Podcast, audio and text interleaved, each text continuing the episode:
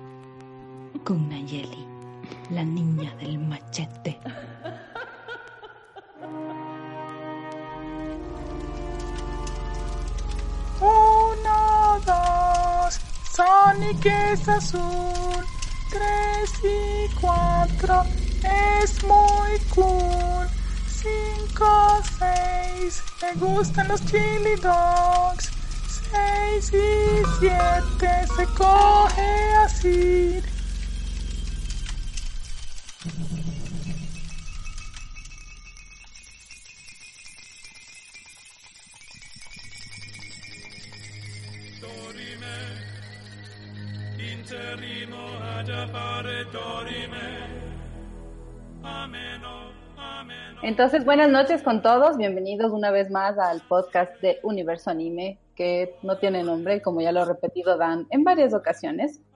Eh, esta noche vamos a hablar de algún tema muy interesante que, que quisimos proponerlo, eh, como un especial de Halloween y Día de los Muertos. Eh, y el día de hoy nos están acompañando Bárbara, eh, nos acompaña también Dan. Hola a todos. Tenemos con nosotros también a Isa. Hola. Nos acompaña Nayeli, la niña del machete. Hola. La próxima traigo un cuchillo. Nos acompaña el señor, nos acompaña el señor Oso. Y bravo. También tenemos aquí a Rob, el impostor. Hola a todos. Mm, también tenemos a Aurora. Hola, hola. Con nosotros está, bueno, está también Rob Original. Hola, hola. Ah, algo rápido así para mencionar es que esta vez estamos transmitiendo por Twitch, eh, pues obviamente para que podamos tener así más interacción con la gente que pues quiera platicar algo o dejar un comentario. Sí, entonces ahí nos pueden ir dejando sus ideas, igual si quieren algún tema interesante para los próximos podcasts. Y bueno, también tras bastidores, porque están silenciosos, tenemos a Edith y tenemos a Sid. No sé si van a... Aquí está, Edith, no te había escuchado. Entonces tenemos a Edith para que saludes a todos. Hola, ¿qué tal? Bueno, y bueno, Sid está un poco silencioso, pero está escuchándonos y acompañándonos aquí esta noche. Por problemas técnicos, hoy Dan no pudo conducir el programa y me han dado a mí el gran honor de hacerlo. Y hoy, eh, como les había comentado, íbamos a hablar sobre las tradiciones de Halloween y Día de los Muertos en nuestros países. En Latinoamérica creo que es más común el tema del Día de los Muertos, aunque Halloween ya está muy internacionalizado también, ¿no es cierto?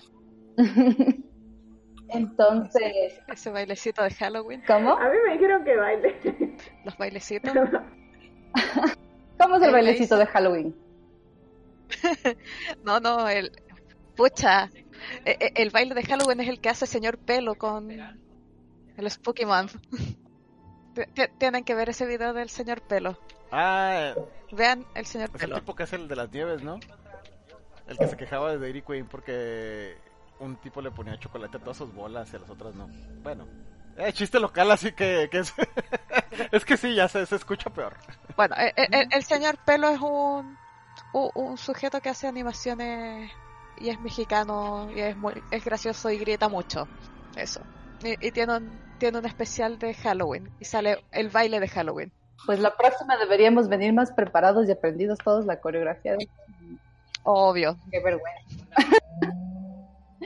A ver, entonces, bueno, yo creo que tal vez a nivel, digamos, internacional, ah, bueno, aparte de Halloween, una de las fiestas muy conocidas y famosas es el Día de los Muertos que se celebra en México. Entonces, no sé si nos pueden contar. Aquí hay muchas personas que son de México. Ajá. Creo que esa es mi primera duda. ¿Día de Muertos es aquí en México o en Latinoamérica? Es en Latinoamérica, creo yo, ¿no? No, es que se supone que Día de Muertos es en México. En todos los demás países de, de habla hispana como tal, es el Día de los Santos, ¿le dicen? ¿Día de todos los santos? De todos los santos. No, el, el Día de Todos los Santos Ajá, es el 1. exacto. No, en Bolivia, en Bolivia es el 2, de Bol- en Bolivia es el 2 de noviembre. Pero se llama el Día de los Difuntos. Sí, bueno, varía, pero es, es más o menos lo mismo. Ah, y acá tenemos el día de el día de las iglesias evangélicas y protestantes, que es el 31 de octubre. O el, el día de los verdaderos muertos. ¿Un, un día, un día de qué? Ok. Sí, el, el día, ¿Un día de qué? el Día de los Muertos en México es el primero de noviembre. Oiga, ¿no se supone que había un día para niños? para Así como para angelitos o algo así, no me acuerdo. No, sí. Pero eso es exclusivo de México. Lo que pasa es que, sí, eso todos. O sea, yo lo que sabía es que, por ejemplo, en México se dice que el día primero, supuestamente, bueno, más que nada, eh, uno de los detalles, no sé si con los, la gente que pues obviamente no sabe México no conozca, pero lo que es, ¿cómo se llama? El Día de Muertos representa como de que la- las personas, bueno, lo- tus seres queridos que fallecieron, regresan un día a convivir contigo. Entonces se supone que tú, eh, bueno, varía mucho, de, también depende de qué parte de México sea. eh, por lo menos yo lo que siempre he conocido, que es más en la parte del norte, o sea, tú normalmente lo que haces es que generas un altar. Eh, y dentro de ese altar tú pones eh, entre varias cositas y, y lo que es una flor que es muy representativa de, del Día de Muertos, que es el cempasúchil. Eh, se supone que tú pones las cosas que esa persona en vivo, o sea, cuando estaba viva. O sea, por ejemplo, si le gustaba la cerveza, el tequila, eh, algún, no sé, los hot dogs, algún tipo de comida, porque se supone que esa persona te va a acompañar y digamos que es como darle lo que le gustaba cuando estaba Sí, dura- durante ese día vienen a, a hacerte compañía, entonces les dejas su, su altar con cosas, con cosas en general y cosas que les gustaban a ellos. Comidas, juguetes, este, dulces, muchos dulces, eh, como dices, bebidas alcohólicas. Y el punto de aquí es que se supone que, o por lo menos es lo que yo sabía, es que el día primero, primero supuestamente venían los niños y creo que el mero día 2, que viene siendo el Día de Muertos, es cuando ya vienen todas las demás personas. Del 1 al 2 de noviembre es el Día de los Muertos. El Día de los Santos Inocentes, que es el de los niños, es el 28 de octubre, creo. Yo sabía que el primero de noviembre es el Día de Todos los Santos, no de los Santos Inocentes, porque ese sí en verdad es del 28 de, de diciembre, que es de los niños que en teoría mataron cuando estaban buscando a Jesús y Herodes mandó matar a los niños, etcétera.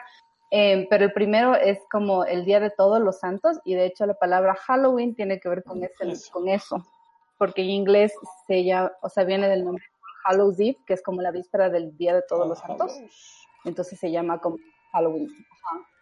Entonces aquí también creo, o sea, aquí no lo celebramos, pero existe, y aquí en Ecuador también el Día de los Difuntos es el 2 de diciembre. Entonces creo que a nivel de Latinoamérica es como una festividad, pero, pero es como que en México exclusivamente se le llama el Día de los Muertos y ya es reconocido como Claro. una festividad.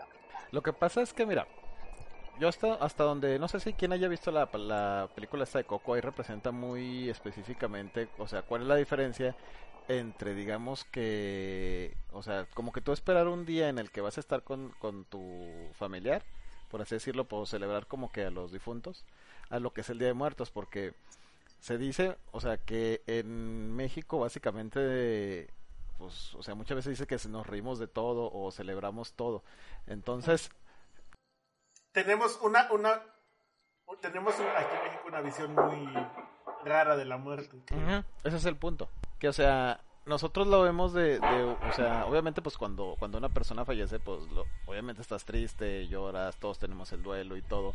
Pero eh, nosotros tenemos como que ese día en el que nosotros sentimos que la- esas personas que tú quisiste mucho y que se te fueron, o sea, regresan ese día. O sea, muchas veces, o sea, ya, ya depende obviamente de cada persona cómo lo siente. Pero o sea, algunas personas realmente como que lo sienten. Entonces es algo así como que muy importante porque inclusive hasta lo celebran. O sea, es como decir, ah, voy a volver con mis, con mis, ¿cómo se llama? Con mis seres queridos, aunque sea una sola vez al, al año. Claro. ¿Y ustedes lo hacen o ya es algo como que se hace solo ya en ciertos... No, todavía se hace. y de hecho, digo, ahorita, por ejemplo, por lo del coronavirus, no creo que pase. Digo, ya estaban diciendo que van a cerrar algunos este, cementerios, pero no manches, o sea, cuando vas a, a los cementerios, justamente en, esta- en estas épocas, en especialmente el día, do- el día 2, es una fiesta. O sea, en el cementerio, adentro, adentro del cementerio, hay comida, hay picnics, hay mariachis, Ah, hay, ni- hay niños jugando. O sea, es, es todo, todo, un, todo un evento. La, la verdad, creo que es de mis épocas favoritas por, por todo lo que, lo que representa. todo lo Con mi que- familia llevamos botana y cervezas. Sí. Allá. Sí. Ajá, exacto. Creo que en, en, en Michoacán lo, lo celebran aún Sí, más. pues es que viene más de México, allá la tradición. En Michoacán y, y hay- En Pátzcuaro y todo eso. Ajá, y hay, hay, un- hay una parte aquí afuera de la Ciudad de México, no me acuerdo el nombre, donde también es así como el super festival del Día de Es Muertos. que creo que... Ah, no, que... ¿En qué, ¿En qué isla es donde en Michoacán se hace como que la celebración grande? Pátzcuaro. Ajá, sí. Y creo que usan hasta como canoas, como unas canoas, unos barquitos que les llaman mariposas, y las decoran con flores y con velas. Entonces así llegan a la isla. que no en todos los lugares de México se, se celebra igual. En, Sí. en algunos lugares es más orientado a las raíces prehispánicas y en otros lados es más orientado a las raíces este, de católicas o, o europeas del país. Por ejemplo, donde yo soy, eh, que, que es este de Tabasco, ahí está más como que más orientado a la parte católica porque le dan mucho énfasis en rezar. Entonces hacen rezos católicos para, para como tener paz con los muertos o algo así. Y también se da lo de que van a los cementerios, limpian las tumbas, llevan comida, pero es más un tema religioso, prenden velas, pero es, es muy, muy, muy, muy así, muy arra- más arraigados, creo yo, al catolicismo. Y lo que sí se conserva o que es igual, creo yo, son las eh, los altares que se hacen con comida y trago y cosas así, dulces. Sí, de hecho es lo que, lo que les comentaba, digo, yo también soy de, yo soy del norte del país y aquí, o sea, por ejemplo, a diferencia del Bajío que también he estado, aquí realmente, o sea, tú vas a los cementerios y sí está lleno, o sea, está lleno de gente, pero no es así como que tanto de fiesta, o sea, como que tú vas y visitas a tus muertitos, les llevas sus flores, Algo más, algo más solemne. Más o menos. O sea, lo, lo, lo que yo, por ejemplo, veo de- que es más parecido más que nada es como la representación, que a final de cuentas en todas las, o en todas las casas, o por lo menos en la mayoría de las casas, siempre vas a tener un altar. O sea, yo, por ejemplo, as- desde que Sí. era niño hasta la fecha, suelo poner un altar y, por ejemplo, pues ahí tengo a mis familiares, inclusive tengo fotografías de algunos de mis michis que fallecieron, ahí también los pongo y así. Y, ah, un punto que quería resaltar que, que es bien importante porque por lo menos cuando, cuando estuve en otros países me llegaron a preguntar de, del Día de Muertos y me decían, ah, es que yo quiero estar en el, en el, ¿cómo se llama? En el, ah, en el carnaval.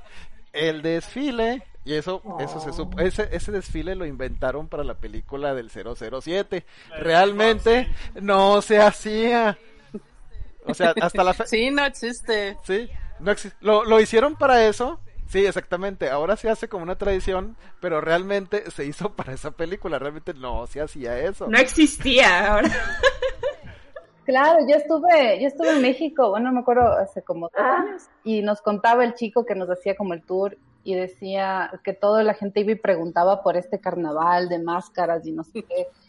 Claro, porque a raíz de la película de James Bond, donde hay toda esta escena de un, de un carnaval con los trajes impresionantes y, y todo, entonces la gente como que sí se hizo idea de que eso pasaba. Pero lo que él nos dijo ahí, no sé, ustedes ya sabrán más, es que a raíz de eso se empezó a hacer algo parecido. No sé si es que lo hacen o, o no, o no sé, existe el desfile a, a raíz de, de lo de James Bond que la gente pregunta. Fue, fue, existe, existe justamente a raíz de lo de James Bond. Antes se hacían cosas chiquitas, o sea, no algo de ese nivel, pero gracias a la publicidad de la película y demás, el gobierno dijo, ah, pues saben que a la gente le gustó esto, vamos a hacerlo en grande así como en la película. Igual interesante que hayan decidido eso. Por turismo. Y Sí, bastante. Mm, No sabía eso. Y, ta- y también pues se quedaron con todos las- los props que, que, que tenían de la película. Entonces el gobierno de la ciudad se quedó con, con los props porque eso fue con, con en, en colaboración con el gobierno de la Ciudad de México. Entonces heredaron todos los trajes, los props y con eso es que repiten el desfile. Le van cambiando con algunas cosas, pero es, es a, a raíz de lo que trajo la película. Súper interesante. Sí, estuvo, Sí. estuvo bueno eso. Yo les comenté porque, porque pues, justamente cuando iba a otros países siempre me preguntaban y así como de, pues es que eso no se hace. Y realmente en ese entonces yo ni conocía la película, entonces fue así como de que, ¿what? Ta- También una cosa muy interesante que no, no, no se divulga mucho es que, bueno, no sé en, en otros estados, pero aquí en Jalisco, específicamente en Guadalajara, se suele dar el hecho de que intercambiamos calabritas de, de, de azúcar o de chocolate y, y a veces hasta tienen nuestro nombre, o sea, le, le- te pueden, te permiten poner el nombre y, Ah, y les regalas. azúcar. Es, es, e- esa tradición y la, y la de las y la de las calaveras, la- los estos como poemas. Ah, sí, las rimas. Las rimas, Ajá. ajá. ¿Y de qué se trata este tema de las rimas? Así nos cuentan un poco los que no sabemos. Por ejemplo, A ver. por ejemplo con la rima, haz de cuenta que el Día de Muertos pues es un- una celebración, no a la muerte pues, pero es una celebración, pues en vez de estar tristes estamos alegres. Entonces con estas rimas se hacen tipo como bromas de que la muerte ya viene por ti. Entonces se utilizan este nombres de, de personas vivas para hacer estas rimas, de que ah, de que por ejemplo este una con Nayeli, de que Nay- bueno es que no se hace rimas la verdad. Mira, mira, por, por- por ejemplo, No, no sé cómo poner ejemplo, pero o sea, se hace una rima con su nombre y al final ponen de que la muerte se la va a llevar, o no sé, algo parecido. O sea, por ejemplo, o sea, sin rima sería algo así como de, estaba Nayeli bailando junto a, a la niña delgada y de repente la flaca llega y se, lleva, lleva, llega y se la lleva y ya. O sea, como que hace entender eso de que, de, ¿cómo se llama? Como algo chistoso de cómo ella fallece. O sea, Interesante. Ajá. Y característico de la persona. O sea, es súper interesante esa visión de, de la muerte como algo como propio de la vida. O sea, no es como, hay una, hay una cultura, yo no sé si tal vez es más como que más como de, de Estados Unidos, de por allá, que es como la muerte es muy lejana. Acá también la muerte es así como un poquito lejana, digamos, pero me parece súper interesante, así como en México es como como viene a, viene a celebrar con nosotros y las rimas y todo así es como, no sé, como muy cotidiano podría ser, no sé si esa sería la expresión. Pues es que lo es, la muerte es cotidiana. La gente muere todos los días y es parte del ciclo de la vida. Qué, qué bonito. Sí. Es como asumir la muerte, está buena eso. O sea, me parece como súper bueno eso y que por ahí en, en culturas como acá en, Argen- en Argentina, yo, bueno, yo voy a hablar un poco sin saber porque no soy argentina, pero acá este no no hay esto, entonces no sé, me parece que les falta como esto de, de un poco celebrar esto de, de, de volver a cotidiana, eh, no sé, es algo que Claro. está bueno. Acá, en- acá en Chile es bastante similar, al menos para el 1 de noviembre se hace lo de ir al cementerio, dejarle flores a tus par- parientes y sería. No es como, como tanto como en como allá en México. Bueno, en Bolivia es lo mismo. Es que acá no se hace ni siquiera eso. Ni, ni siquiera van a... vi- No visitan a los familiares. En Bolivia. No, en Argentina. En Bolivia sí. Con el tema de Halloween, originalmente acá no se celebraba Halloween, pero por culpa en su mayoría de colegios de ingleses se empezó a masificar. Yo, por ejemplo, en- cuando estaba en lo que sería primaria, mi colegio celebraba Halloween. Y nos sacaba a pasear alrededor del colegio la noche de Halloween, porque le avisaban a todas las casas de alrededor que el colegio iba a ir a, pedir dulce. Entonces íbamos disfrazados, en la semana veíamos películas temáticas, cosas así. Pero mis amigos del barrio no celebraban Halloween. No se vino a celebrar hasta hace unos 12 años, 15 años tal vez, que recién se empezó a celebrar así masivamente en Chile. Y ahora es cosa normal ver a todos los niños chicos disfrazados pidiendo dulce. Y pucha, lo encuentro entrete. Es, no- es, es un poquito normal, ¿no? La, la- ahora sí que, digo, creo que todos conocemos la tradición de Halloween desde pequeños por películas y así, pero adop- adoptarla tal cual creo que es algo que ya poco a poco también ha, ha ido permeándose más en cada Mm. lado. Eh, se, está, se está globalizando. Incluso ahora que Walmart llegó a Chile, definitivamente están trayendo los juguetes de Halloween que venden en Walmart, como los esqueletos de un metro y medio, esqueletos de animales, adornos varios que acá no habían. Y por eso tengo el esqueleto del de metro y medio acá en la casa. Como tengo eso de chica de celebrar Halloween, a mí me encanta celebrarlo. Y sé que a los niños les gusta, entonces compro hartos, hartos dulces, me disfrazo y salgo disfrazada a darle dulce a los niños. Salgo con mi gata disfrazada a darle Qué bonito. Mira, mira, por ejemplo, en, en México pasa algo así parecido.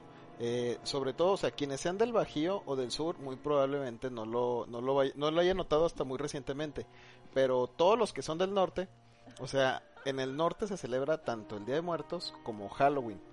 Pero, o sea, nada más que hubo un problema mucho con la iglesia porque, o sea, cuando yo me acuerdo que hace como unos 10 años que yo, por ejemplo, me salía con mis amigos, me vestía de lo que fuera, íbamos a pedir dulces. Recuerdo que por parte de la iglesia decían que no fueran, que porque iba a ser el diablo, bla, bla, bla, bla, bla, bla. Ya, ya, ya saben cómo normalmente son. Pero realmente el Halloween, por lo menos en el norte de México, como estamos pegados a Estados Unidos, tiene mucho tiempo que se, que se celebra. O sea, yo te- me acuerdo que tenía 3, 4 años y estaba vestido de vampirito con mi calabacita pidiendo dulces por todos lados. Pero conforme ha pasado el tiempo y obviamente pues han llegado pues las multinacionales y todo, este lo que es esto se, se ha masificado más. Eh, cuando estaba por ejemplo más grande, que está viviendo en Querétaro, que ya está más para el Bajío, inclusive recuerdo que ahí decían, o sea, como que era una especie de Halloween, pero en lugar de por ejemplo decir el dulce y trato, decían calaverita, algo así, debe mi calaverita. Entonces Ah, hacían lo sí. mismo, se vestían de, de ellos y lo estaban pidiendo, aunque no era exactamente la forma como pues tradicionalmente se, se hace, pero se fue empezando a masificar. Y pues al final de cuentas yo creo que es algo en lo que pues todos los niños básicamente eran felices, te disfrazabas de, de algo aunque fuera un monstruo o fuera tu, tu personaje o algo bonito y pues te, te sentías esa, esa persona por una noche por lo menos y te daban dulces aparte. Yo de chica me, me disfracé, me disfrazaba Claro. siempre de algo de los locos Claro, Adams. Era como, como mi, Ah, mi disfraz favorito. Aunque hubo una vez que me disfracé de Gloria Trevi. Qué padre. What? Eh, bueno, tenemos, ajá, vam- vamos a leer el comentario. Neucio, puede ser, así se pronuncia. En Colombia no celebramos nada de eso, o sea, tenemos esos días, pero no hacemos nada. Nadie le presta atención, solo a Halloween para hacer desmadre.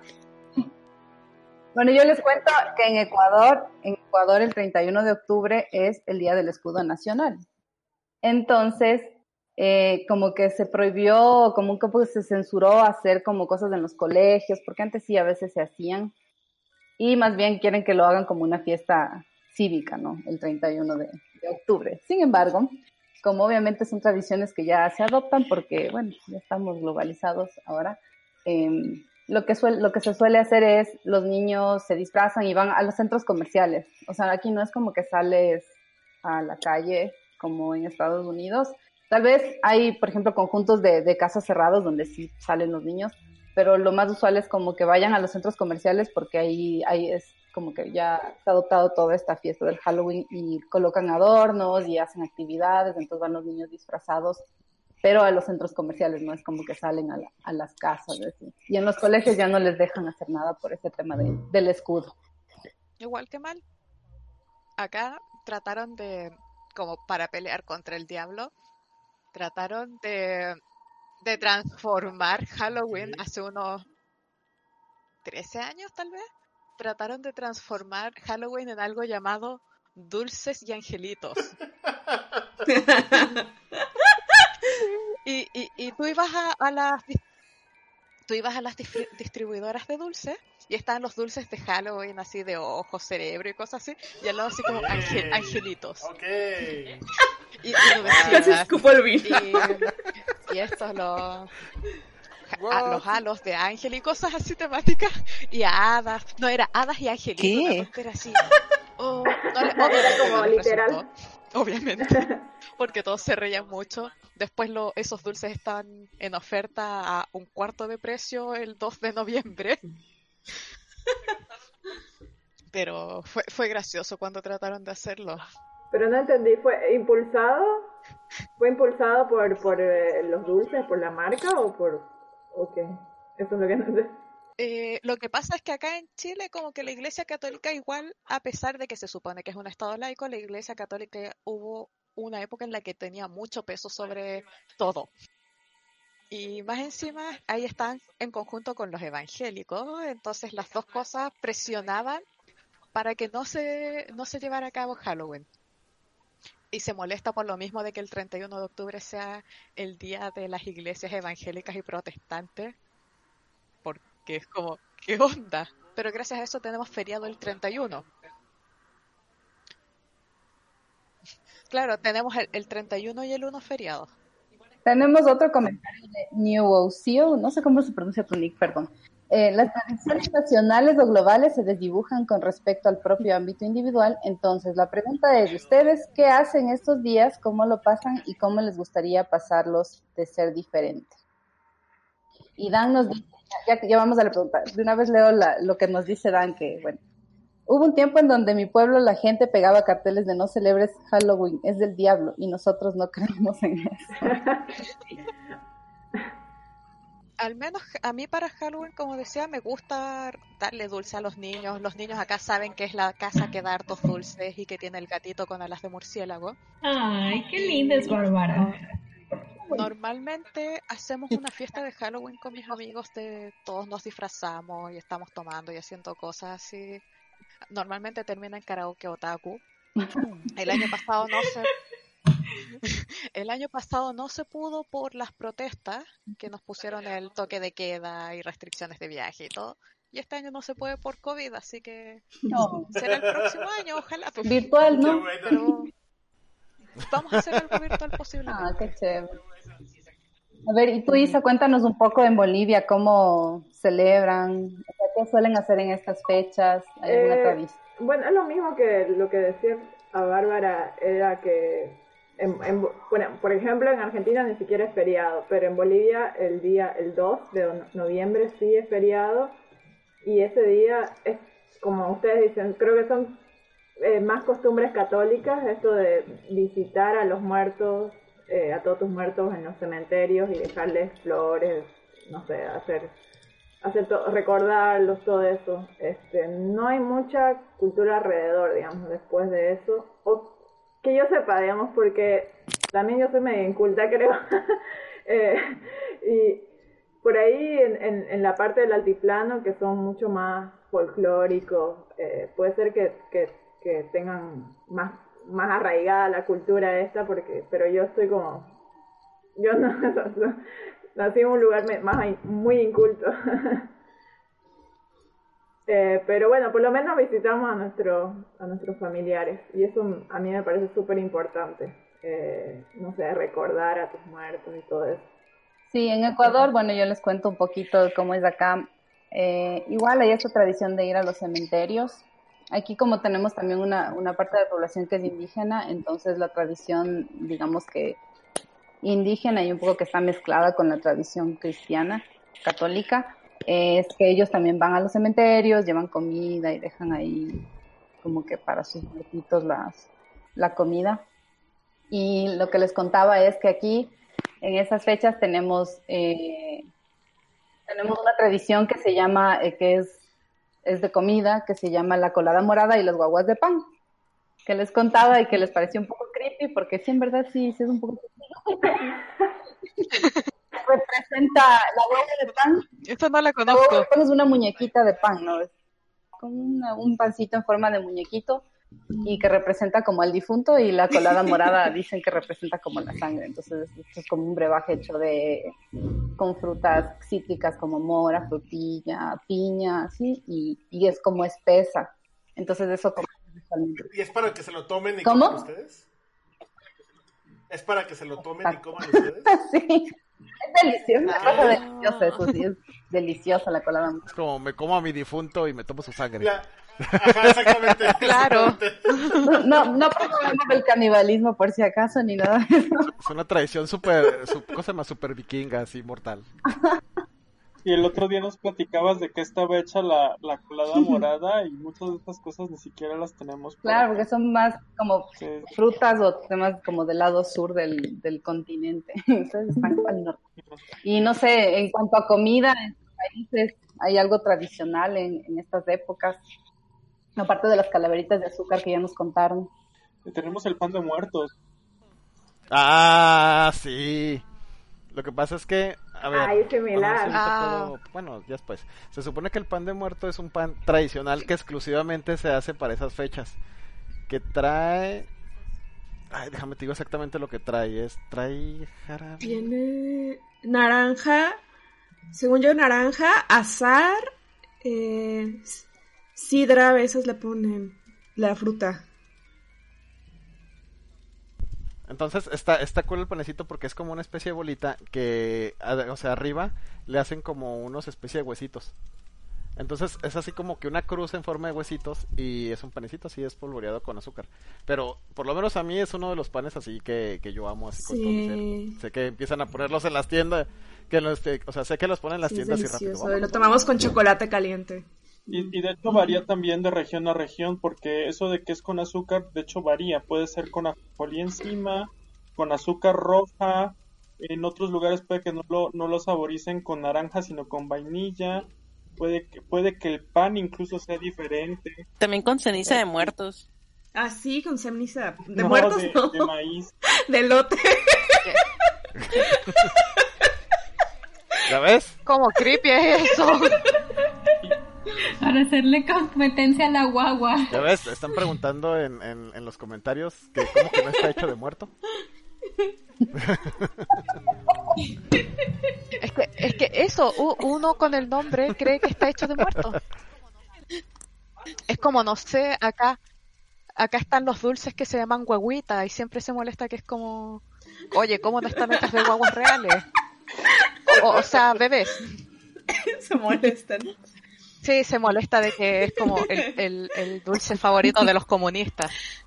Y bueno, mo- más, más modernamente el pan de muertos también lo rellenan. Entonces hay unas cosas bien deliciosas que rellenan con, Ay, sí, de leche, Oh. con Nutella. Me- me gustaría con probarlo. Con el- un, hay, hay un hay un evento que se llama este de fe- como festival de pan de muertos que hacen en un en un como tianguis colaborativo comunal no sé cómo decir que hacen aquí en esta, en la Ciudad de México en un barrio muy muy hipster de La de Roma. México. Este de y, y traen cosas muy interesantes. Entonces la otra vez probé pan Oh, de muerto rico. relleno de crema de maracuyá y de jalea de, o mermelada de frambuesa con tomillo y cosas así. Estaba riquísimo no riquísimo unas cosas Como deliciosas. pan de muerto gentri- gentrificado. sí pan de muerto gentrificado Ahorita te- tengo una duda hace rato que estaba pensando que, que, que no sé si tenga que ver con justamente el por qué aquí en México tenemos como esa visión tan extraña de la muerte. ¿En otros lugares de Latinoamérica existe la Santa Muerte? Acá no. Pero hay gente que cree en ella a causa de las creencias mexicanas. Pero no es como algo chileno. Es que, mira, eso es como muy controversial, pero por lo menos te voy a dar mi opinión. Hay gente que quiere justificar sus estupideces con otras cosas. Claro, pero mira, eso ya, eso ya es algo de religión en general y de muchas cosas en general, pero sí. Al- por eso te digo que es muy es muy general, pero es como por ejemplo, mira, en México hay un hay un santo y, y, bueno, no es un santo, sencillamente hay gente que lo toma como santo, que le dicen Valverde, que se supone que es el Ah, ya. supuestamente el santo de los narcotraficantes. Ah, sí, tiene altar y todo. Es cuando dices, hazme el puto favor. Entonces, ese es el detalle que pasa con lo de la Santa Muerte. Yo sé que, que eso es muy complicado, así como explicar, pero... Ay, como que prefiero evitar así entrar en, en- en religiones. Porque, pues obviamente puede salir mucha gente así como que molesta y así. No es como que muy divertido. Y entonces, como esto que tú estás hablando, no sé como si dentro de sus países hay alguna tradición, alguna leyenda que, que esté relacionada, no sé, como algo del terror. Aquí tenemos un montón de, de leyendas, ¿no? De, de miedo. No sé si hay alguna como, como que resalte dentro de su cultura. de- La Llorona existe en toda Latinoamérica, ¿no? ¿Cuál? La, la Llorona, ex- la Llorona existe en toda Latinoamérica. La, la llorona es de toda Latinoamérica. Sí, la Llorona, sí, había escuchado, o sea, había leído que la Llorona no tiene un origen específico. que Existe. Es como que es de, de todos lados. E- Es como, es como Dios. Está en todas partes. Pero yo creo que es la historia en todos lados. Hay muchas historias y en cada país hay una historia, pero al menos aquí en México sí, sí está muy en la cultura popular y de hecho hay canciones con esa temática. Creo que hasta tiene nombres y todo, o sea, de la persona que es la Llorona. Es que se supone que, bueno, hasta donde yo sabía que dice que la Llorona, por lo menos en México, dice que la representan con la Malinche, que no es de México. Ajá. La, la Malinche era una india que cuando llegó Hernán Cortés a conquistar México, digamos que a ella se la dieron como esclava y Hernán Cortés la, le, le enseñó a aprender español y digamos que con, con el conocimiento de, de- de la comunicación que tenían, ella les ayudó a conquistar México. Entonces digamos que pues obviamente todos los, los mexicas de ese entonces la toman como una super traidora. Entonces, como, te, como tuvo hijos, y no me acuerdo exactamente qué fue lo que pasó, se supone que dicen que, que ella era la representación de la llorona. Yo la, la única referencia que tengo de la Llorona, yo no sé aquí de dónde viene, pero la referencia que yo tengo es la que viene en el Chavo del Ocho. Entonces, yo pensé que era México. y vi una película. Yo sé que como otra leyenda urbana que está en varios países, la que yo sé que está en varios países es como la, la que acá se llama la rubia, la rubia de Kennedy, que es de la, la mujer, la mujer que se sube a un a, eh, a un auto en medio de la noche y Ah. En medio del camino, sí, de que está pidiendo un, como un Aquí hay aventón, muchos ¿no? de que la lleven. Ah, Ajá. le desaparece cuan- eh, en algún momento de que sí Ah, no. que está pidiendo un aventón, se sube, el- la persona le habla y de repente, paf, no está. Acá es- se llama la rubia de Kennedy. ¿Por qué? Porque es de un, de un ta- varios automovilistas decían que veían a una tipa rubia así de Mm, ropa blanca Sí, es, es la cla- eh, pidiendo aventones en una calle en Santiago, la calle Presidente Kennedy. acá esa es una historia de los, de los camioneros. Y la, la tipa, y como que la tipa, en la historia acá chilena, la tipa le pedía así como con señas a los automovilistas que que pararan. Cuando paraban, la tipa ya no estaba. Yo, yo la había escuchado justamente de que era como una, una chava así súper guapa que estaba en la carretera. Eh, obviamente les hacía la parada a alguien, se paraban, la dejaban que se subiera a su coche y ya arrancaban y en medio del camino ellos iban hablando pero pues nunca les contestaba y de repente volteaban y ya no estaba. Porque hay varias historias así, ¿no? Parecidas. Ah, sí. Claro, es que hay varias que se repiten. Pero, por ejemplo, la, la, las historias como que son muy chilenas y que a mí me encantan es como toda la mitología chilota. Chiloé, una isla acá al sur, tiene una mitología propia. Hermosa isla. Eh, hermosa por ejemplo, existe el Caleuche, que es un barco fantasma que se lleva las almas de los muertos que, murieron, de la gente muerta que murió en la isla, o de los pescadores que, que murieron en alta mar. Se supone que lleva todo eso el Caleuche. Está el Trauco, que es un sujeto horrible, pequeño, sin pies, sin manos, que viola a las mujeres que se meten en el bosque y las deja embarazadas. Y también está, está su contraparte, está su contraparte que es la, la Feura, que es una, la esposa del Trauco, que es una mujer horrible que viola a los hombres y los deja infértiles. Ah. Está el Imbunche, que es un niño robado que le ponen, lo deforman y le ponen la pierna así en la espalda para que cu- cuide la- las grutas de los brujos, porque se supone, la tradición dice que hay brujos en Chiloé, que los, lo- los brujos chilotes lo que hacen es como vomitar sus intestinos y la cabeza se va volando sola. Como las brujas aquí en México que, que salían en, bola de fuego. Sí, sí, sí, exactamente.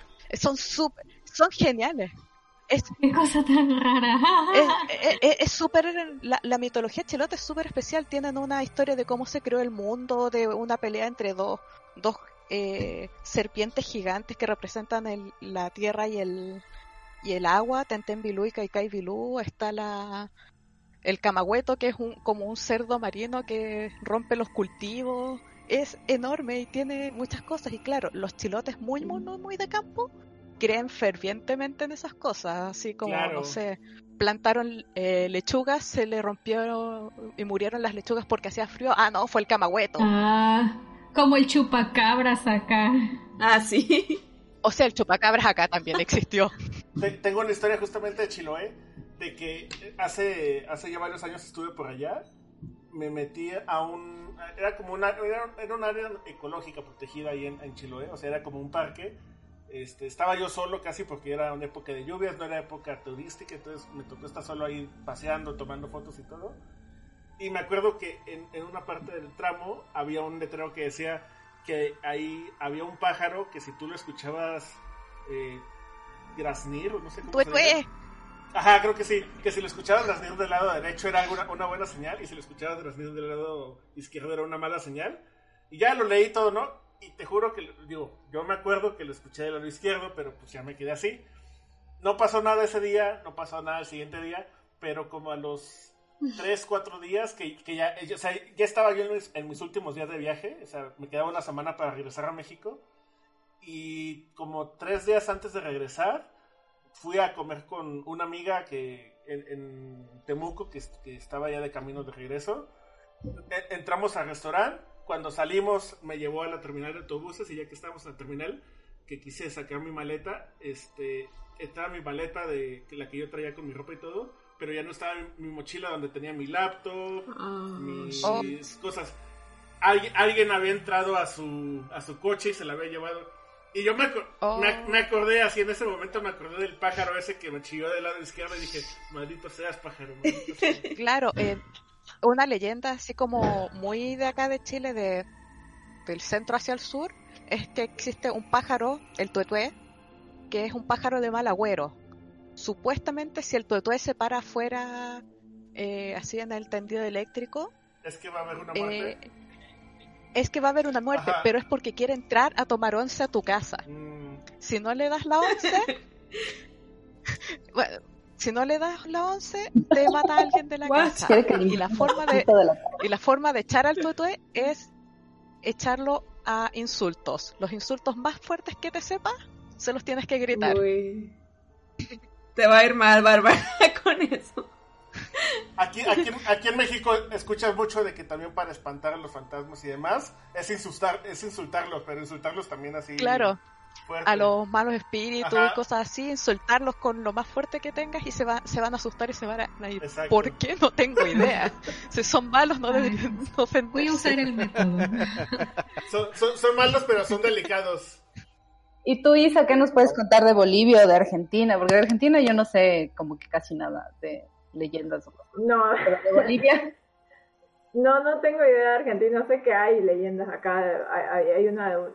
Porque acá hay un. Como un, un- un- Bueno, está un río que pasa y después de ahí sale un, ca- un canal que se llama La Cañada y pasa por el medio de la ciudad. Pero no sé bien eh, la leyenda, pero sé que, que, que hay una mujer, que es como la mujer de la cañada, y se te aparece, se te aparece, digamos, pero no sé bien cuál es la leyenda. Eso de acá. Y de, y de Bolivia hay muchas, a ver, hay un, bueno, no soy muy buena, no me acuerdo mucho, pero hay una que es de, que le llaman el carretón de la otra vida, y ese es muy de mi ciudad, o sea, que era un pueblo antes. Eh, bueno, en, en, mi ciudad lo que sucede es que, no sé si les pasa a ustedes, capaz en Chile, como que viene el, sur, eh, que es el viento frío del sur, entonces como que de repente es súper tropical allá y, de repente empieza a hacer frío. Y es bien seco.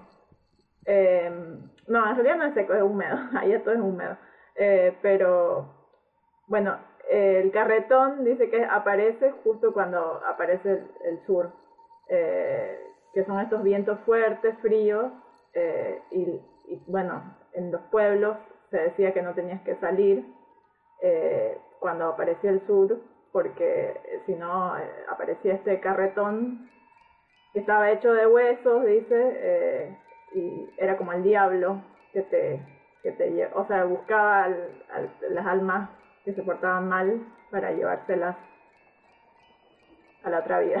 Acá hay una leyenda similar, pero se llama la caja ronca, que es Ah, que en la noche eh, tú escuchas como una procesión de esqueletos y que van Claro. sonando los huesitos así por la, Sí. la calle. sí, eh, se dice también allá que suenan los huesitos y que, bueno, vos escuchás el sonido. de- O sea, y la leyenda decía como que al día siguiente encontrabas los huesitos y no sé qué, pero que si salías o te asomabas te iban llevando en el cortejo a ti también. Ajá. Es como similar, no sé, capaz tienen algún origen parecido. Se parece, puede, porque, por ejemplo, en el, en el norte, eh, me acuerdo que existía la leyenda de la mesa de Parinacota, que era una mesa maldita que corría sola, y tú escuchabas sus pasitos, podías escucharla así como los pasos corriendo por la calle, y si la, la veías, te, amarraba y te llevaba con ella. Es como una versión súper deforme, pero similar. Porque es como lo mismo. Incluso se supone que hay una iglesia en el norte que tiene esta mesa con las patas gastadas y está encadenada y llena de crucifijos. Fíjate que eh, eso, eso, me, eso me recuerda a una, a una leyenda de la ciudad de donde yo soy, ahí en Durango, que la leyenda se llama El confesionario que movió el diablo. Sí, sí ubican todo lo que es el confesionario, ¿no? En, Sí. en una iglesia. Las Ok. cajitas donde están los curas. Exactamente. La, eh, la, la leyenda dice que había una persona ahí en Durango hace muchos años que hizo un trato con el, con el diablo que le daba su alma a cambio de que pues, tuviera, ya sabes, lo clásico, ¿no? dinero, mujeres, poder, etcétera. Pasa, eh, el, el diablo acepta el trato, pasa el tiempo, la persona esta se arrepiente del trato, que, del trato que hizo e intenta ir a una iglesia, a la catedral, a la iglesia principal ahí en Durango y confesarse. Dicen, la, la le- la leyenda cuenta que entra a la iglesia, entra al confesionario con el sacerdote y que en eso los demás se escucha como un, es- un trueno, no sé qué, un, ruido muy fuerte que hace que todos los, que todos los demás sacerdotes en, en la catedral bajen a ver qué pasa y cuando bajan encuentran que el confesionario está volteado, eh, el sacerdote está atrapado adentro y la persona esta está muerta afuera con olor a azufre.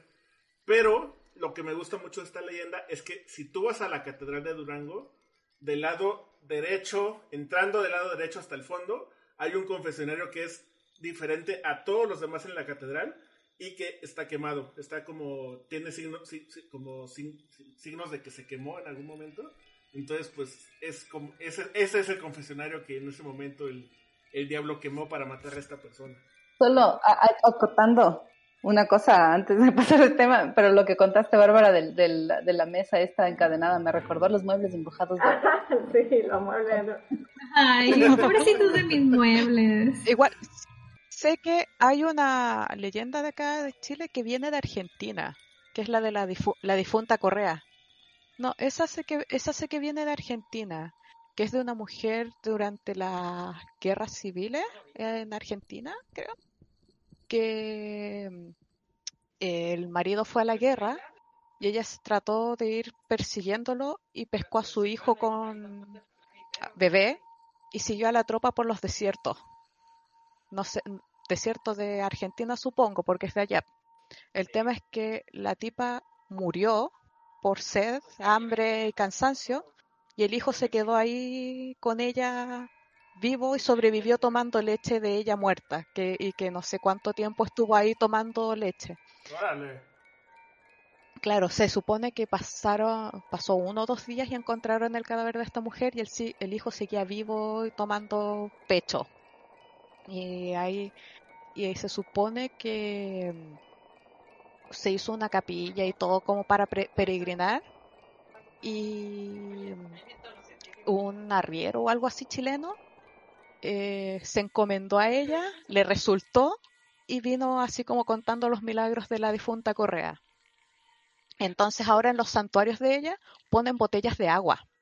Yo me acuerdo que cuando llegué acá a Viña del Mar a vivir, había, hay una como animita que les llamamos, que son como tumbas hechas en honor a alguien que murió, no necesariamente murió ahí, y estaba llena de botellas de agua y yo como, ¿por qué le ponen botellas de agua? Y me decían, no, es que es un, una animita en honor a la difunta Correa. Y es gigante, está lleno, lleno, lleno de botellas de agua. Y sé, sé que esa historia también es, es de Argentina y se pasó a Chile. Y acá se, se le rinde tributo. Es que me, me tinca que tiene que ser más hacia el sur de Argentina, hacia la cordillera. Sí, claro, me- por Mendoza. Claro. me. Cerca Claro, de Chile. porque Sí. cerca de la frontera, Ahí la porque ahí las cosas es casi lo mismo. Aunque esté la cordillera, igual se pasan fácil las historias. Sí. Eh, otra que otra leyenda que veo que parece que es también chilena por lo que dice, no sé, pero es argentina y me han contado este que se llama la luz mala. No sé si has escuchado vos eso, Bárbara. ¿Cuál? Eh, es, como una luz que se te aparece, luz mala le dicen, o luz buena también a veces dicen. Eh, que es una luz, o sea, son todas estas le- leyendas de campo, ¿no? Que pues, si vos estás en el campo y ves como un destello, como una luz, es como un alma en pena que está, que está ahí. Y vos, vos tenés, que, tenés que decir sí, algo, sí. creo. Como el fueguito azul ese que aparece, aquí hay una leyenda con Son como los, los Foo Fighters. Yo escuché esa leyenda. Pero no me acuerdo cómo se llaman acá en el Ay, y, bueno, yo sé que tiene un origen, por lo que había leído, tiene un origen como científico. Dice que los huesos, claro, Algo los huesos como que tiran gas. un gas que hace que, que brille eso. No se puede ser un, un animalito muerto o algo así, o bueno, una persona también. No, ¿Por qué no? Bueno, y no sé, ¿ustedes han experimentado tal vez alguna vez algo extraño, inexplicable? ¿Nos quieren contar ahí sus historias? Bárbara nos contaba que vive cerca de un cementerio, entonces tiene cosas interesantes ahí. Incluso mi mamá vivió en Chiloé mucho tiempo. Así que tiene una experiencia súper freak de que ella estaba en Cucao, en Chiloé, y salió por la ventana a fumar. Y mira, era de noche, y dice, ¡Uy, qué linda está la luna! Y mira justo hacia donde está la luna y habían unos árboles, y ve a un hombre parado encima de la, del árbol. ¿Qué? Y como que el, el, el sujeto la mira, le, se lleva así como la mano a la boca como diciendo silencio y después hace, dice, hace así como, mueve la cabeza como diciendo no. Mi mamá, casi en pánico, se metió a la casa, se rotó, puso pestillo, se puso a rezar. Y después cuando convers- conversó al día siguiente con mi hermana, pasó que mi hermana me había contado, eh, le conversó a ella de que como a la misma hora en la noche, vio un sujeto acostado en la cama. ¿Qué? Ay, no. Y mi hermana, que iba hacia la pieza, vio que había un hombre así como de capucha, como con un abrigo largo, acostado en la cama. Mi hermana pegó el grito y salió corriendo. Wow, qué miedo. Y, y cuando se conversaron entre ellas, coincidía la, la descripción del, del, del hombre. Ay, no. Al mismo tiempo, pero dices, al- Claro, y fue al mismo tiempo. Shit.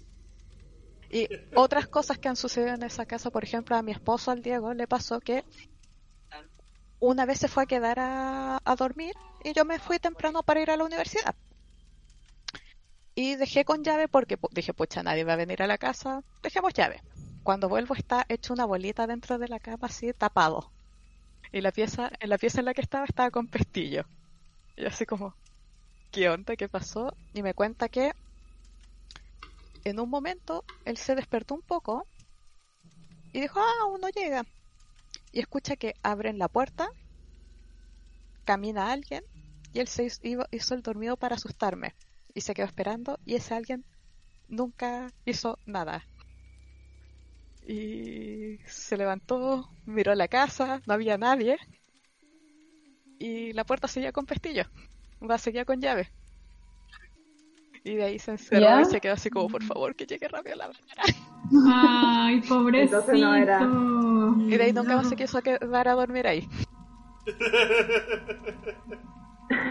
Hay un comentario ahí de, de Danka que dice, dice, cuando estaba en la universidad era muy común que cuando grabáramos se escuchara el fondo de los tracks la voz de una niña.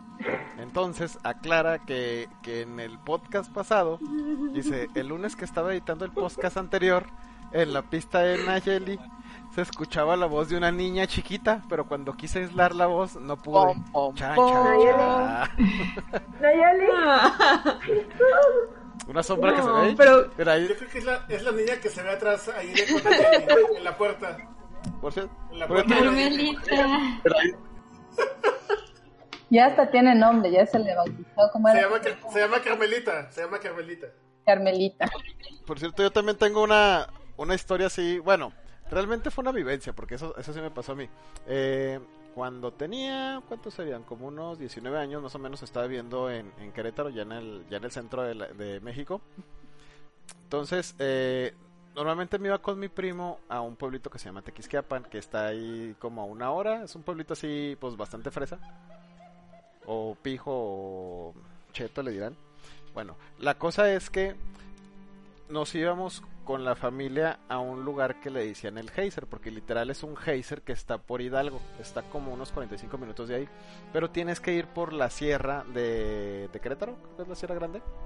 Entonces, haz de cuenta que vas, vas por la carretera, pero si miras a la izquierda es un precipicio totalmente, y puedes ver así toda la, toda la sierra, o sea, está muy bonito. El detalle de, de este lugar donde les digo que es el Geyser es que normalmente tú vas de noche, porque eh, es como una especie de balneario y obviamente el, el geyser está caliente. Entonces, si vas en la tarde, no soportas el calor. Entonces nosotros íbamos más o menos como atardeciendo, ni siquiera era noche. Y recuerdo que en lo que es en la sierra, así en, en medio de la nada, veías bolas de fuego. Entonces yo decía, pero pues sí, es, es que ese es el punto. O sea, nosotros decíamos, yo para ese entonces, pues realmente, o sea, yo, para quien me conozca, sabe que soy la persona más escéptica del mundo. Eh, el detalle es que yo las vi, digo, ¿serán globos? ¿Serán, o sea, pues me, me recuerdo que duré como dos horas, bueno, como en lo que estuve de viaje, más lo que estuve allá, pues pensando así como de, pues, ¿qué eran esos? O sea, no sé si era alguna especie de combustión de algún gas, no sé. La verdad no sabía. Es una de las cosas más extrañas del mundo porque yo también soy bien, soy soy bien escéptico como tú, pero a mí, mi mamá, mis abuelitas, ellos son de Zacatecas y tenían un rancho allá y juraba, o sea, ellos me contaban a cada rato, nos contaban a cada rato justamente de las bolas de fuego que eran brujas. Nos contaban de tíos que, que habían sido perseguidos por una bruja, por una bola de fuego. O sea, es, es tan... Se me hace tan difícil en mi cabeza pensar que me están inventando todo eso ellos. Pero No, de- tiempo, déjame que termine la sé. historia para, o sea, porque para ese entonces todos los que estábamos en ese carro, o sea, pues, por ejemplo, sabemos de ciertas cosas, pero nadie conocía esa faceta, pues, la que, que acabas de decir justamente, sino que nosotros veíamos esas bolas y decíamos, pues, ¿qué, qué es eso? Lo que sí sabíamos es que eh, en Hidalgo, justamente en esas partes, pues como que había muchos así como, o sea, como que se practicaba mucho que magia negra, que brujería, que esas cosas, que chamanes, o sea, básicamente si tú querías hacer alguna de esas babosadas, te ibas para algún lado de ahí de Hidalgo. Entonces nosotros llegamos al, al famoso balneario y todo. Cuando nos regresamos, que ya la verdad ya era muy de noche, eh, los mismos de ahí nos recomendaron pues que no nos fuéramos por la por la carretera porque estaban asaltando a, muchos de los turistas que iban. Entonces, eh, haz de cuenta que el, balneario está cerca de una especie de pueblito y en ese pueblito básicamente viven de la gente que se hospeda con ellos, de para de que van para ese balneario. Y realmente era muy barato, o sea, tú pensabas que te iban a estafar algo así, pero no, era muy barato. Y, y lo que eran ese, esos como especie de hoteles es que era como una especie de casota, así una casona, donde la comida eran, era la misma comida que iban a comer pues la, la gente que vivía ahí, o sea, como que te compartían su comida y al mismo tiempo te cobraban el servicio. Y pues tú platicabas con la gente. La cosa es que nos empezaron a comentar de que se habían visto muchas brujas ahí que si en el camino no habíamos visto. Entonces, pues yo imaginé que, que no sé, en los árboles, algo así. Y le digo, no, pues el viaje estuvo muy tranquilo, no se movieron ni los árboles. Y luego dice, no, no, no, en el cielo. Y yo, what? Y luego nos dice, sí, lo que pasa es que aquí, o sea, las brujas, por lo menos que se vistan aquí, se ponen en bolas de fuego, que dicen que se quitan las patas, las piernas, y se ponen a volar. Entonces ahí fue cuando todos nos friqueamos. Porque, o sea, nadie sabía eso, o sea, nadie sabía de que, de, de esas fregaderas. De Y que tú- eran tú las brujas. veías, sí, y tú las veías así. Y, o sea, yo, por ejemplo, que soy súper escéptico, así como me quedé de, no, o sea, como yo realmente a, a la fecha no puedo explicar qué putas eran esas bolas, es así como que un súper, así, no sé, me friqué. Hasta la fecha sigo siendo escéptico, pero como no puedo comprobar eso, pues tampoco puede ser así como, pues no existen, porque... pues eso. Te digo que a mí lo que se me hace eso es pensar justa- en justamente todas las personas que me contaban y que eran historias, o sea, te las contaban con total seriedad. No era como en un afán de asustarte, era un afán de, de te estoy contando esto que me pasó a mí, de que yo vi una bruja aquí, o sea, yo la vi, vi la bola de fuego y todos sabíamos que eran brujas. Entonces, eso es lo que a mí me, me conflictúa. en- Sí, y más que nada es por eso, o sea, porque, o sea, no, o sea, si yo te lo pudiera decir ahorita, investigar y decirte, ¿sabes qué? Fue la fue el, algún tipo de gas que se, que se filtró, o sea, pues que esa es mi forma de pensar siempre, de buscar como lo mínimo. Eh, por ejemplo, en la casa de mi mamá ha pasado muchas veces, muchas veces, que la- las perillas del, de la cocina, eh, las para dar el gas, están así abiertas al máximo, como cuando quieres darle llama alta. A, veces despertamos y están, están todas las perillas así a- a- dando el gas al máximo, incluso el horno. Eh, eso es peligroso. Es que por, por lo mismo nosotras tenemos la costumbre de, de cortar el- la- una llave de paso del gas en general y de dejar todo desconectado porque se, sin estar perdido. Claro, Ajá. porque son fantasmas peligrosos. y a veces nos pasaba que, no sé, estábamos en la mesa para Año Nuevo, pasó una vez, una copa en el centro de la mesa salió para volando. que abran. What? Otras veces, Pero así, todos ustedes ahí. sí, las tres en la mesa, sí, quedamos como... "Ah". O sea, no estábamos en la mesa, ni siquiera estábamos en la mesa, estábamos al lado, porque Ay, está- en la puerta, porque estábamos esperando a las 12. No, no le gustó el vino, no le gustó el vino.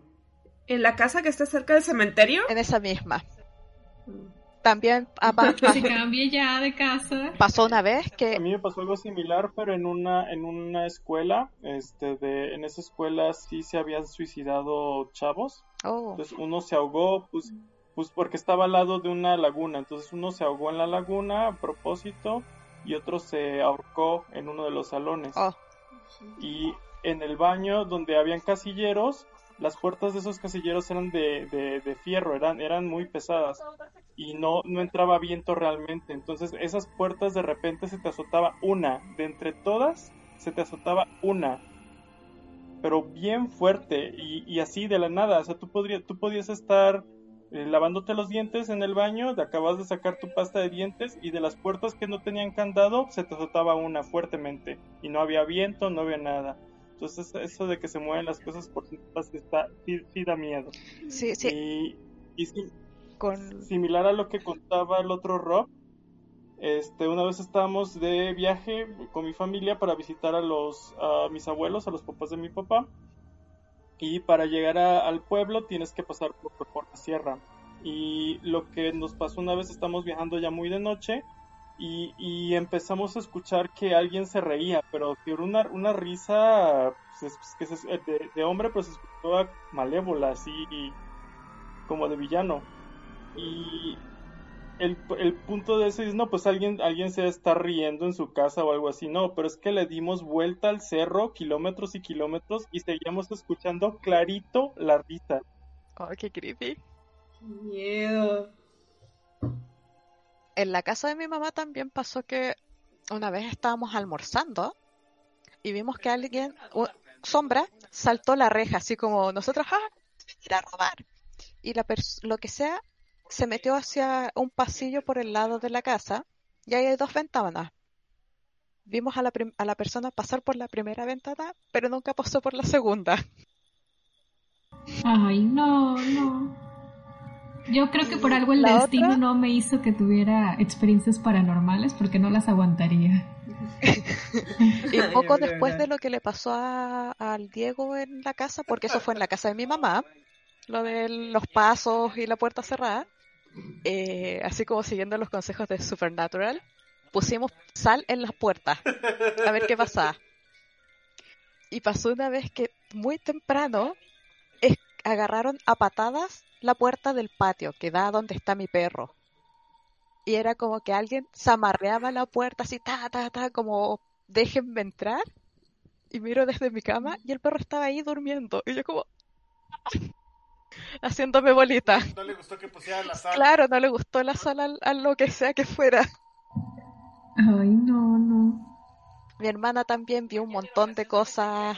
Veía a veces pasar a un caballero de sombrero que cuando lo describió y vio fotos era idéntico a mi tatarabuelo, que vivió en ese terreno y murió ahí mismo.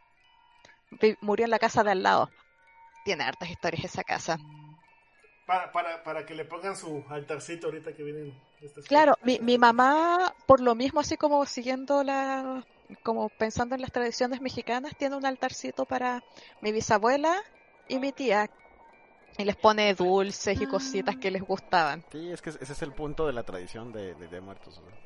Claro, es que mi, mi bisabuela era diabética y no y le encantaban los dulces, comía dulces escondidas, entonces ahora le pone todos los dulces que podría comer.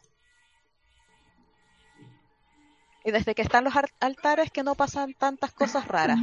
Como protección. ¿Cómo nota? Claro. Ey, Claro, tal vez quería que claro. le pusieran su A lo- altar. A lo, a lo mejor era todo lo que querían, sí. Oh, Ah, bien. ya se claro, calmaron. es que quería dulce. Ah, Hay, hay, hay, hay, hay, Quería dulce. hay un dicho que dice que, que morimos dos veces. Una cuando Ah, sí. morimos y la otra Claro. nadie piensa en El nosotros. Es, Entonces, sí. Pues como... Entonces igual Ah, por que- cierto, come- comentario rápido, rápido de Danka dice, a mí me ponen mi porro, mi Oh. caguama en el altar cuando me muera, please. Qué profundo. Y no quiere mandarinas. llorar. Cantamos el Sabukoku. Muy bien. Anotado. Con mariachi y todo. Creo que hemos hablado mucho y ha estado muy interesante el tema de hoy. Eh, creo que va a quedar muy chévere este especial de, de- de Halloween y Día de los Muertos que, que hicimos. Eh, gracias a todas las personas que nos acompañaron y que nos están escuchando. Y ya saben que nos pueden seguir en Facebook, en Twitter como universoanime.com. Entonces vamos a despedirnos. Eh, bueno, si es que quieren también para que les sigan en sus redes, aunque ya las hemos dicho, los que no han dicho pueden ahí mencionar sus redes sociales. Entonces estuvieron con nosotros Bárbara, estuvo Dan, Isa, Nayeli, el señor Oso y la señora esposa Meli. Eh, también estuvo Robin Postor y Rob Original. Y Edith, que no sé si todavía, creo que ya no está Edith. eh, Aurora y Sid, que estuvo en silencio todo el tiempo, pero bueno, estuvo en alma presente con nosotros. en alma. Le- le- hay que ponerle un altar así de ahora. Ya no quedó tiempo para nada. Yo quería decir la historia de... Ah, yo quería poner mi historia de- del Jack Lantern, pero no sé si todavía tengamos ya nada de tiempo. Son, la- son, son rápido. Son, la- son las lamparillas, son las calabazas que, que, ¿cómo se llama? Que se ven en Halloween. O sea, tien- tienen, tienen una historia rápido. Se supone que... ah, bueno, la, la historia se supone que, que viene creo que de Irlanda, de por allá, de Inglaterra. Que, di- que dicen que había un, ¿cómo se llama? Un borracho que era así como que muy listo y que básicamente le valía todo. Y era muy mezquino. No me acuerdo el nombre ahorita exactamente. Pero dicen que, que un día lo iban persiguiendo pues porque le debía dinero a todos. Y que cuando lo iban siguiendo se le apareció el diablo porque se supone que ya se lo iba a llevar.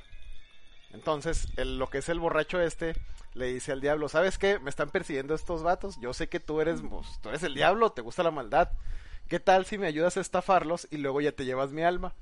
Y el, y el diablo dice, pues bueno, pues, me parece buena idea. Entonces le dice, bueno, transfórmate en una moneda y con esa moneda yo les voy a pagar a ellos y así cuando ellos se lleven su moneda y piensen que ya les, paga, que ya, le- ya les pagaron, eh, tú te, transformas, ellos se van a quedar sin su, sin su dinero, se van a decepcionar y tú, me lleva- y tú te llevas mi alma. Y el diablo dice, bueno, pues está bien y se transforma en una moneda. Entonces lo que hace el tipo este, que digo que era muy listo, es que traía una cruz en la, en el en la bolsillo. Entonces le, le pega lo que es la cruz en la, en la moneda y se supone que con esto el diablo se queda atrapado en la moneda, no puede salir de ahí. Entonces pues el diablo pues le dice pues que lo deje salir, que le va a cumplir cualquier deseo. Y el, el borrachito le dice pues ok, te voy a dejar salir si me das 10 años más de vida. Entonces pues, pues el diablo accede pues para que lo suelte. Y ya, total que pasan los 10 años y obviamente pues el borracho ya sabía lo que iba a pasar. Entonces eh, se empieza a acercar a lo que es un lugar así lleno de, de lo que son árboles de manzanas. Y pues se le apare- en uno de esos días se le aparece el diablo ahí. Y entonces el, el ¿cómo se llama? El borrachito para esto ya tenía todos los árboles llenos de, de crucecitas. Entonces supone que el, el diablo se queda atrapado en el manzano. Y pues el diablo otra vez dice, puta madre, pues otra vez ya me atrapaste. Ahora qué chingados, o sea, ¿qué vas a pedir? No, y lo que dice, lo que dice el, el- 10 el años. borrachito dice, pues si le pido otros 10 años, pues va a volver a venir. Le dice, no, pues, ¿sabes qué? Pues tú ya no vas a poder tocar mi alma. Y le dice el diablo, no, pues bueno, está bien. Y ya lo suelta. El detalle es que él pide que no tome su alma, no que no se muera. Entonces, por vejez, el, el borrachito se muere. ¿Y cómo se llama? Y se supone que pues él intenta primero ir al cielo. Pero como era un borracho, mezquino, mentiroso, pues obviamente lo mandan a la fregada y se va al infierno. Y en el infierno, pues va con Satanás y Satanás le dice, pues sabes qué es que tú no puedes estar aquí porque yo no puedo tocar tu alma. Entonces empieza a burlar de él y le tira un, ¿cómo se llama? Le tira unas cenizas del infierno, que se supone que las cenizas del infierno nunca se apagan. Y entonces lo que él hace es que recoge las cenicillas esas y lo único que trae en los bolsillos, porque él era muy fanático, era un nabo. Entonces él, ¿cómo se llama? Pues con, con lo que puede, con el nabo, hace una lamparilla y le mete las cenizas dentro. Y, y se supone que se supone que él va vagando con ese nabo, con, la, con las cenizas por todo el mundo. Entonces la tradición dice que si tú quieres espantar al diablo, tienes que poner un, una, o sea, esa, esa cosa le dicen Jack o Lantern, que si tú quieres eh, eh, espantar al diablo, tienes que hacer una lamparilla como él. Pero que cuando llegó a Gringolandia, ese, ese, ¿cómo se llama? Esa tradición o esa historia, eh, había excedente de, de calabazas. Y que en lugar de usar nabos, usaron calabazas. Entonces, esa es la historia de, de por qué existen esa, eh, los jack-o'-lanterns, o sea, las calabacitas esas. El momento cultural del Sí, día. qué- Ah, qué interesante. está bueno, Está buen, buen dato. No la conocía. No la conocía la historia. Digo, como es algo así como que muy común, como que dije, es que eso tiene que salir. Para no quedarte con la espinita. Muy bien, muy bien. Así es. Mira, así eran antes. Con nabos. Claro. Bueno, se supone que ese es un Pues nabo. corta, corta no Sí. fue tu historia. Bueno, muy bien, muy interesante. No, yo no sabía tampoco. Según yo, prendían las lamparitas para guiar a las almas que vienen a visitar el- Pues la tierra, para Pues, acá al infierno. Halloween no es tanto de los muertos, o sea, no es tanto de, de los muertos familiares, sino de los muertos así en general, espectros. De las almitas. Ajá, sí, sí, sí. Bueno, entonces creo que con eso acaba el oficialmente el, el podcast con el momento cultural por Rob. bueno, ya les despedí a todos, entonces solo digan chao y nos veremos en una próxima ocasión. Chao. Chao. No. chao con todos.